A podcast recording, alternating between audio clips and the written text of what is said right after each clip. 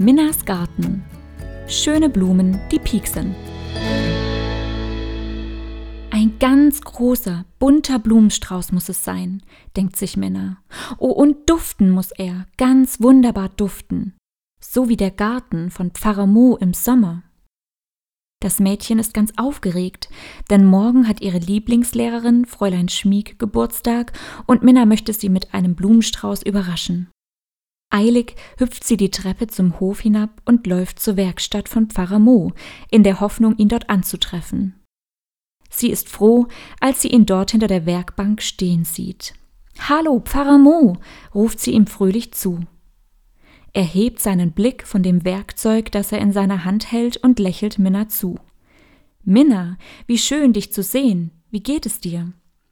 Es geht mir ganz wunderbar, denn ich habe eine ganz fantastische Idee.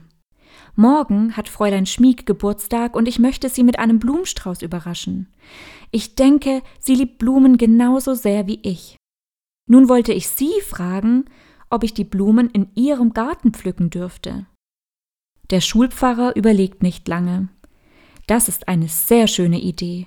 Du kennst ja die Stelle mit der wilden Blumenwiese. Was hältst du davon, dich dort schon einmal umzuschauen und nach schönen Blumen zu suchen? Ich mache hier noch schnell etwas fertig und bringe dir dann die Blumenschere für die größeren Blumen. Minna nickt freudig und hüpft zum Garten. Die wilde Blumenwiese erstreckt sich in voller Pracht. Große und kleine und dicke und dünne Blumen blühen in violetten, blauen, gelben, roten und orangenen Farben.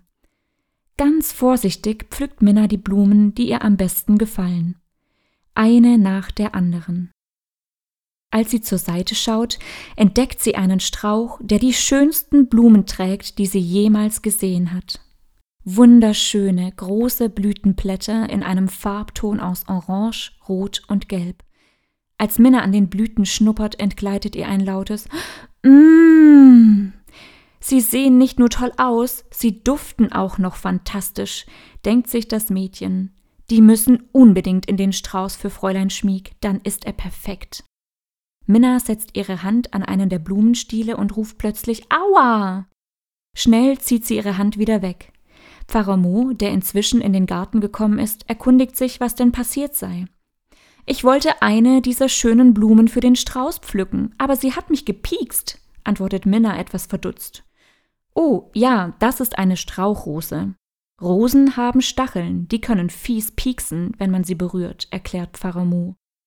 Minna wirkt etwas traurig. Warum haben so schöne Blumen denn Stacheln? So kann man sie ja gar nicht pflücken.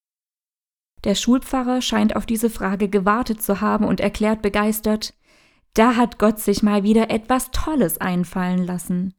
Die Stacheln helfen der Rose zum einen, sich festhalten und klettern zu können. Das ist zum Beispiel für Kletterrosen sehr wichtig. Zum anderen dienen sie der Rose zur Verteidigung und sollen Tiere daran hindern, sie zu fressen. Oder kleine Mädchen sie zu pflücken, ergänzt Minna lachend. Nun lachen sie beide, während Minna ihren Blumenstrauß von der Erde aufhebt. Lassen wir die Rosen lieber da, wo sie sind, ich denke, so wie der Strauß nun ist, ist er perfekt. Die Snacks. Kleine Geschichten für kurze Leute.